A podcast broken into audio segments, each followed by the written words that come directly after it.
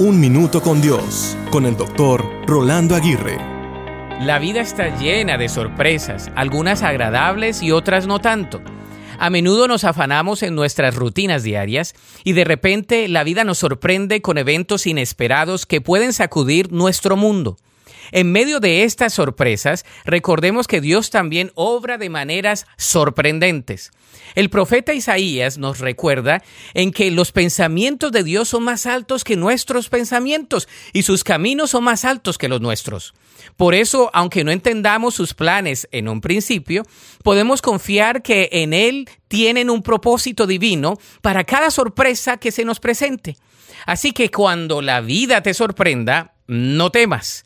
En lugar de resistirte, busca la mano de Dios en medio de la sorpresa.